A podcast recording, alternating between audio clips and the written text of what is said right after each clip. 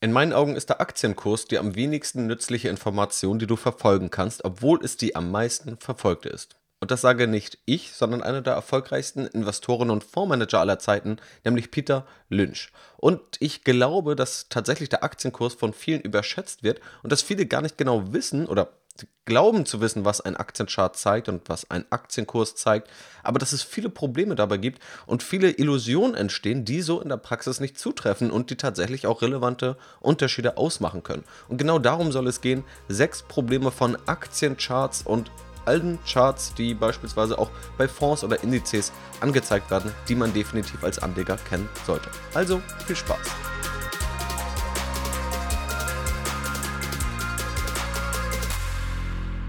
Ja, hallo und herzlich willkommen zu dieser Podcast-Folge. Um das Zitat von Peter Lynch auch zu vervollständigen, er hat mal gesagt, Investoren fokussieren sich auf einen Bruchteil der Daten, der überall auftaucht. Den Preis. In meinen Augen ist der Aktienkurs die am wenigsten nützliche Information, die du verfolgen kannst, obwohl es die am meisten verfolgte ist.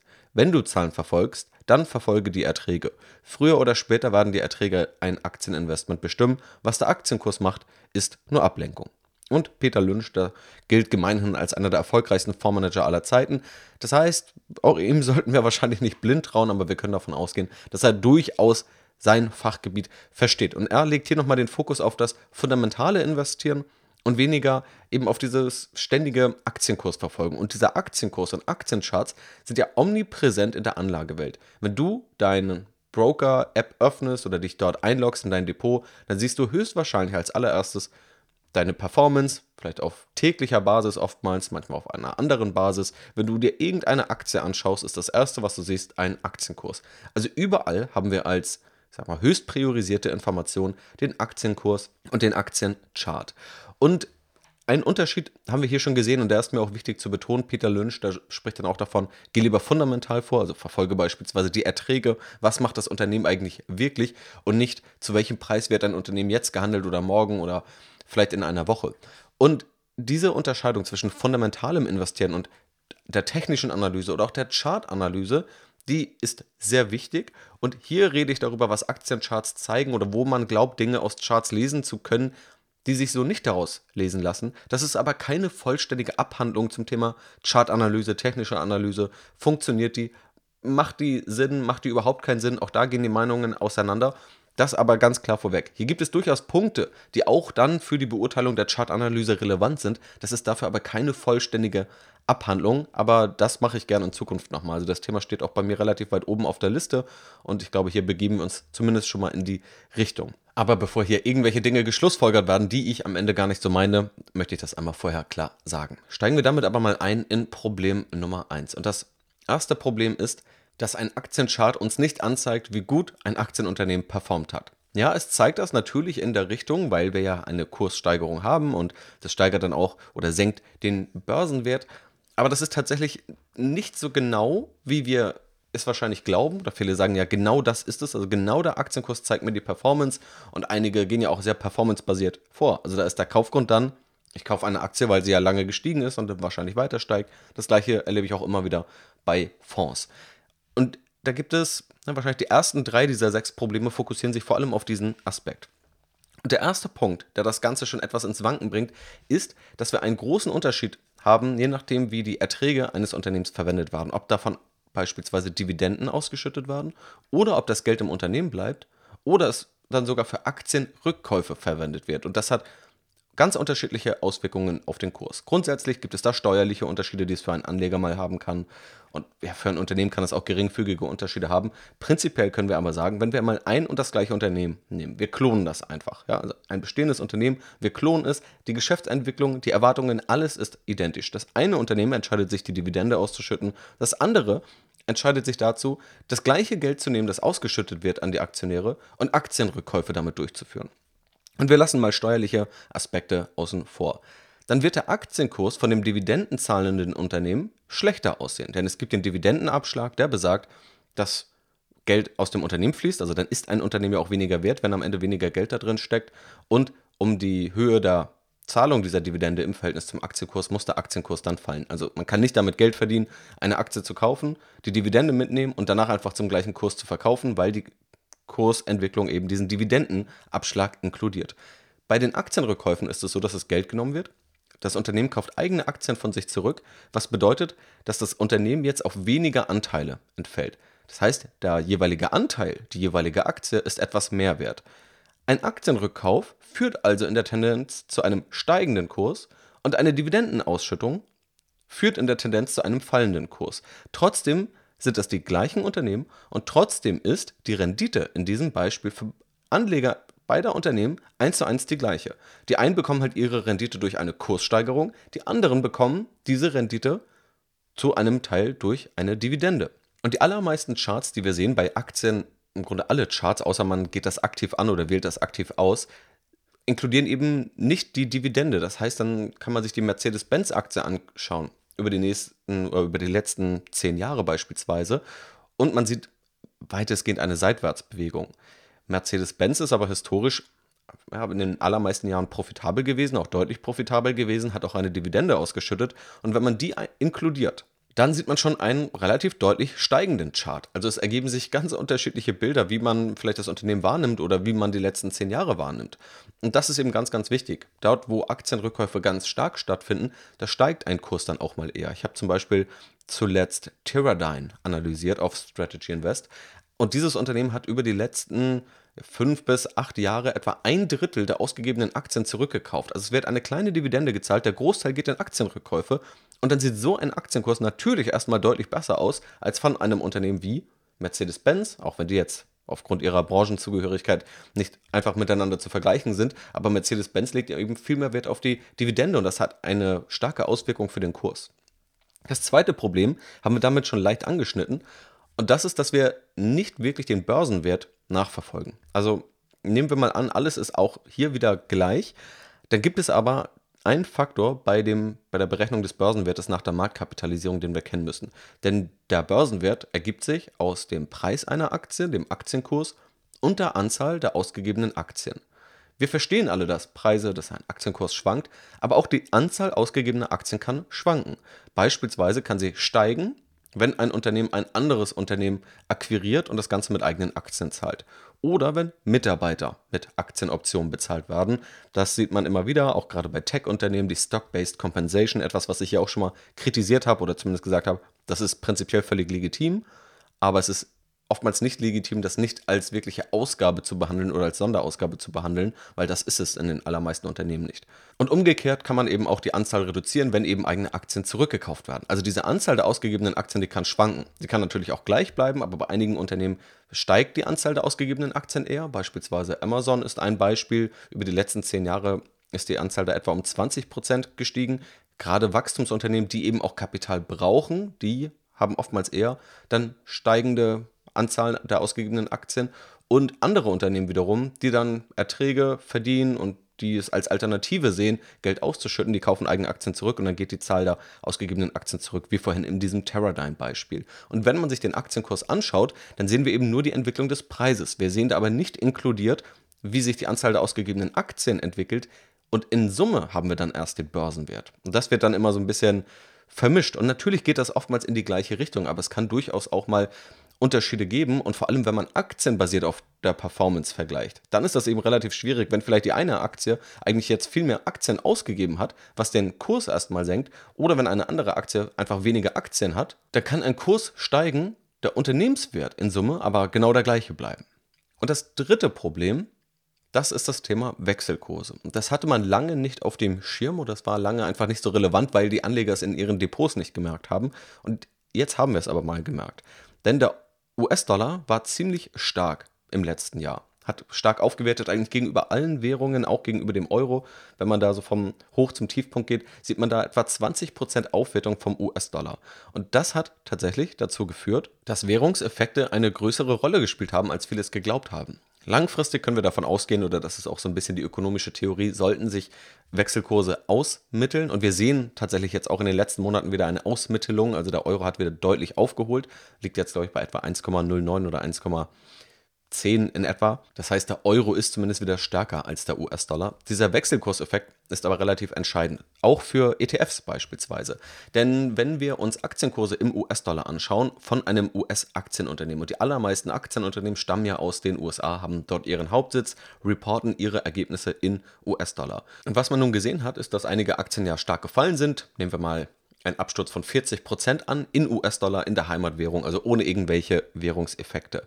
Wenn man allerdings ein Euro-Anleger ist, dann hat man sein Geld eben in dem US-Dollar indirekt investiert, beziehungsweise ist von diesem abhängig. Das kann man jetzt etwas komplexer durchspielen. Also ich finde zumindest diese Berechnung von Wechselkursen manchmal etwas komplexer und nicht völlig intuitiv. Was aber der Fall ist, ist, dass dann die Aufwertung des US-Dollars dazu führt, wenn ich eine US- Aktie halte, die 40% im US-Dollar fällt, dass sie im Euro vielleicht nur 20% fällt, weil ich dann meine US-Aktie verkaufen könnte dann werden die US-Dollar, die ich dafür bekomme, wieder in Euro getauscht und ich bekomme jetzt ja mehr Euro, weil der Euro schwächer geworden ist.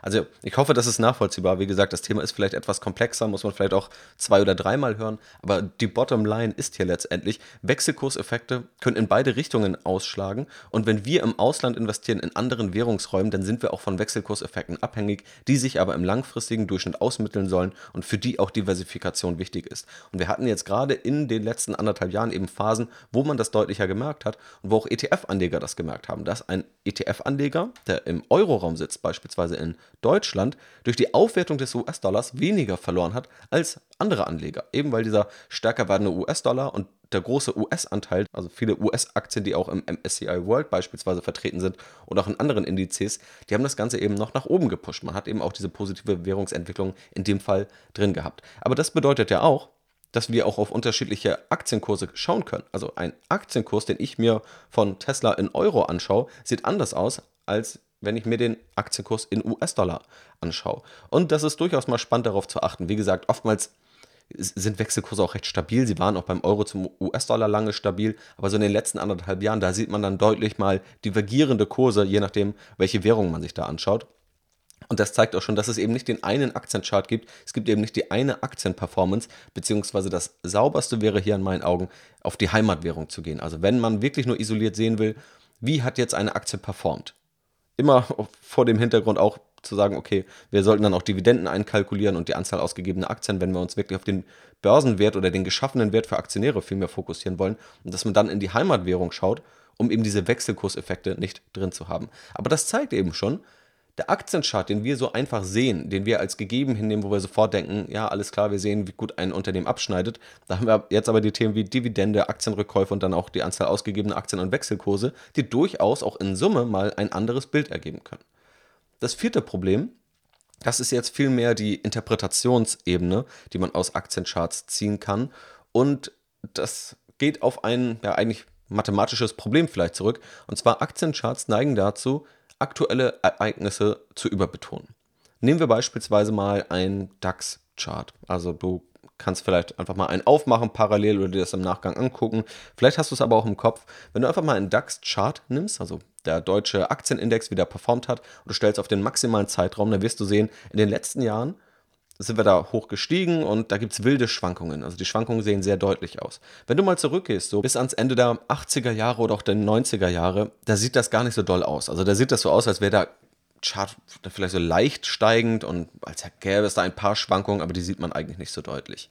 Das gleiche hat man auch, wenn man mal andere Aktienkurse anschaut. Da sieht das ganz oft so aus, auch bei Apple, Microsoft, Tesla, dass die große Wertsteigerung eigentlich in den letzten Jahren stattgefunden hat, dass die Schwankungen heute recht hoch sind und eigentlich sieht es so aus, als vor 10 oder 20 oder 30 Jahren, als wäre der Aktienkurs da weitestgehend seitwärts gelaufen, vielleicht leicht aufwärts.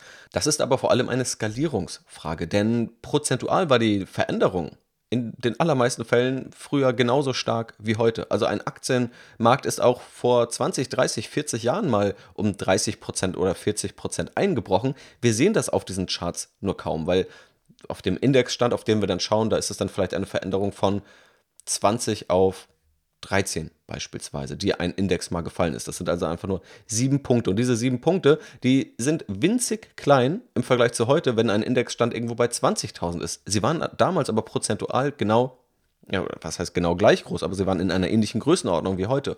Und dafür gibt es die logarithmische Darstellung, wo wir dann vielmehr eine prozentuale Veränderung sehen und wo man dann auch einige Charts umstellen kann. Das ist aber gar nicht so häufig, aber wenn man diese Charts mal umstellt, wenn man vielleicht auch mal sich aktiv eine logarithmische Darstellung anschaut, dann sieht man eben viel mehr, früher gab es auch Krisen. Wir sind nicht heute in einer so unsicheren Zeit und heute schwanken die Kurse und früher war ja alles so linear planbar. Nein, damals gab es genauso Krisen, genauso auch prozentuale Schwankungen und ein Großteil der Wertschöpfung, wo es dann so aussieht, als habe der in den letzten fünf Jahren stattgefunden oder vielmehr des Kursanstieges, die hat man vorher genauso gesehen. Also Microsoft hat auch vor 10, 20, 30 Jahren prozentual enorme Wertzuwächse hingelegt. Wir sehen das nur in der normalen Darstellung, die wir haben, nicht. Und die aktuelle Darstellung ist nicht falsch, aber sie zeigt eben ein etwas anderes Bild oder schaut einfach anders drauf als eine logarithmische Darstellung, die durchaus auch ihre Vorzüge hat und das etwas eher ja, normalisiert, eher prozentuale Veränderungen anzeigt. Ich habe auch zu diesem Thema ein Video auf YouTube gemacht. Vielleicht ist es dir schon aufgefallen, wenn du mir dort folgst, aber dort zeige ich auch nochmal ganz konkrete Charts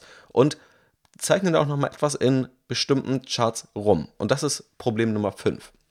Wie gesagt, kein vollständiges Bild hier zur Chartanalyse und kein voreiliges Fazit, das ich jetzt ziehen möchte. Ein Problem ist aber, wenn wir uns Charts anschauen, dann haben wir Menschen eine Neigung. Und zwar, dass wir Muster suchen wollen. Das kann man vielleicht im Privaten erkennen, wenn man in den Himmel guckt und da in den Wolkenbildern irgendwelche Muster erkennen will. In jedem Fall wollen wir Dinge irgendwie logisch erklären können und uns befriedigt das in der Regel nicht, wenn wir sagen, okay, das ist jetzt wohl Zufall oder da kann man jetzt definieren, was genau Zufall ist. Es gibt so viele Ereignisfaktoren, die irgendetwas bedingen und man kann da jetzt viel rein interpretieren, aber eigentlich wissen wir es nicht. Das ist eine sehr unbefriedigende Antwort in vielen Fällen und wir versuchen uns dann eher Erklärungsansätze herzuleiten oder bestimmte Muster zu erkennen. Und Charts aller Art sind optimal dafür, irgendwelche Muster zu erkennen. Da kann man jetzt lange drüber streiten, ob das überhaupt Sinn macht oder nicht. Darum geht es dann nochmal in Zukunft. Aber was ich einfach mal gemacht habe, ist, dass ich mal zufallsgenerierte Charts angeschaut habe. Wo also auch keine Psychologie drinsteckt, denn das ist oft eine zugrunde liegende These, dass Psychologie und Herdenverhalten am Markt dazu führt, dass sich gewisse Muster in Charts bilden und dass man diese dann ausnutzen könnte. Das Problem ist aber, oder eines der Probleme, das man sich anschauen oder sich bewusst machen sollte, ist, dass man in jeden zufallsgenerierten Chart ebenfalls Muster ziehen kann. Also Charts, die einfach nur eine Maschine berechnet, also einfach nur auf Basis von ein paar Parametern kann man dann einen Chart erzeugen und da steckt ja offensichtlich keine Psychologie drin und trotzdem ist es problemlos möglich, Muster reinzuzeichnen. Also Widerstandslinien, Unterstützungslinien, Abwärtskanäle, Aufwärtskanäle und was man dann nicht alles einzeichnen kann, das ist problemlos möglich. Und das ist ein Problem von Aktiencharts, weil wir Menschen eben dazu neigen, überall Muster zu erkennen. Aktiencharts sind überall prominent platziert und sind eine perfekte Grundlage, damit wir unsere Neigung ausüben, überall Muster erkennen zu wollen, obwohl es definitiv auch Fälle geben kann, wo wir einfach Muster sehen, die eigentlich gar keine sind oder die keinen tiefergehenden Grund haben. Und dessen sollte man sich nur bewusst sein, dass es dieses Problem gibt durch dieses Zusammenspiel dieser unterschiedlichen Faktoren. Und nur weil wir ein Muster sehen, heißt es nicht, dass es auch irgendeine besondere Schlussfolgerung haben muss. Und Problem Nummer 6 ist und das geht auf das eingangs erwähnte Zitat zurück, dass der Aktienkurs wahrscheinlich eine unnütze Information ist, gerade für langfristige Anleger oder zumindest eine, die deutlich überschätzt ist. Die Meinung von Peter Lynch habe ich dazu ja schon gesagt, auch Warren Buffett hat sich schon oft dazu geäußert und wenig verwunderlich. Warren Buffett ist viel eher orientiert an der fundamentalen Bewertung eines Unternehmens. Und er hat auch gesagt, dass er früher dann, also als er ganz jung war, ganz viele Bücher gelesen hat, auch zur technischen Analyse, aber ihn hat das nicht weitergebracht. Er hat darüber dann gesagt, dass er da eigentlich mittlerweile das Gefühl hat, auf dem falschen Pfad gewesen zu sein. Und er hat auch mal gesagt, der wirkliche Test, ob du investierst, ist, ob du dich dafür interessierst, ob der Aktienmarkt morgen geöffnet hat oder nicht. Alles, was der Ticker mir erzählt, also der Chart, ist der Preis. Aber Preise erzählen mir nichts über ein Geschäft. Also das ist schon mal so ein Kritikpunkt von Warren Buffett und man kann da durchaus unterschiedlicher Meinung sein, ob die nun wirklich gar nichts aussagen, ob man das machen sollte oder nicht. Da gibt es, glaube ich, auch unterschiedliche Überlegungen. Aber gerade für langfristige Anleger und auch Experten, hochrangige Investoren, Warren Buffett, Peter Lynch und auch viele weitere, die sagen zumindest, dass der Aktienkurs in seiner Wertigkeit deutlich überschätzt wird. Und hier geht es mir erstmal um diese Diskrepanz davon, wie viel Aufmerksamkeit wir dem Aktienkurs widmen oder auch Kursentwicklungen von Fonds, von Indizes. Und auf der anderen Seite, dass es vielleicht viele andere Kennzahlen, Strategien, Analysemethoden gibt, die viel sinnvoller wären, die viel prominenter platziert werden sollten oder die viel mehr denen viel mehr Zeit gewidmet werden sollten, als der Aktienkurs und den Aktienkurs zu verfolgen und ihn zu studieren. das ist deswegen auch, ja, da gehen wir mehr in diesen Schlussfolgerungsbereich, aber zugrunde liegen dem auch unterschiedliche Probleme, warum Aktiencharts eben nicht so eindeutig sind, wie das, was man immer glaubt, warum sie nicht so einfach ja, zu interpretieren sind, warum es eben auch noch viele andere Faktoren gibt und warum allein die Skalierung schon ein paar Schlussfolgerungen nahelegt, die in der Praxis nicht so zutreffen. Das gleiche gilt für Muster und das gleiche gilt dann auch für die Frage, wie wichtig eigentlich diese Information des Aktienkurses ist. Und da sind eben viele der Meinung, dass sie zumindest nicht an der Stelle ist, wo wir sie mit dieser Platzierung der Aktienkurse, die wir überall sehen, nahelegen. Und natürlich haben auch Aktienkurse oder vielmehr auch der Börsenwert eine wichtige Bedeutung für uns. Also natürlich hängt davon dann am Ende unsere Rendite ab, aber sie hängt eben auch von anderen Faktoren ab, Wechselkurseffekten, Anzahl ausgegebener Aktien, Dividenden etc.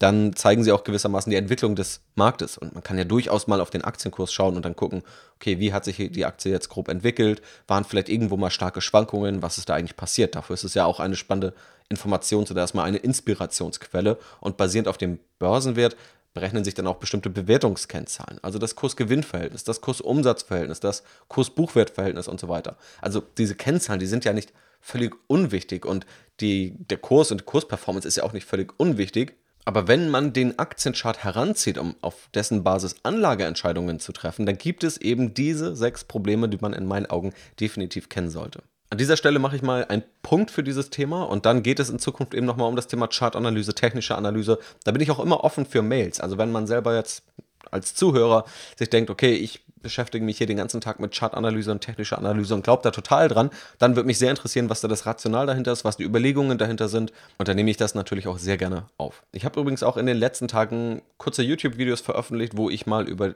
zwei Earnings geschaut habe, also Quartalzahlen, einmal von Spotify, die Aktie ist 12% nach den Earnings nach oben gestiegen und dann Meta, knapp 30% ging es nach oben für die Meta-Aktie, eine der am heißesten diskutierten Aktien. Und das ist tatsächlich ein Bericht, wo es viele Details gibt, die aber ziemlich wissenswert sind, gerade wenn man die Meta-Strategie im langfristigen Kontext einordnen möchte. Und ich glaube, das ist interessant für Meta-Anleger, an, auch Anleger, die vielleicht mal überlegt haben, in Meta zu investieren oder nicht. Aber ich würde sogar fast sagen, wenn man sich dazu gar nicht zählt, aber ein bisschen Interesse an Wirtschaft hat, Unternehmensführung und diesem riesigen strategischen Wandel, dem Meta gerade unterliegt, dann kann das auch ziemlich spannend sein, wie Meta da gerade vorgeht. Also da geht es wirklich um riesige Aktienrückkaufprogramme, die angekündigt werden.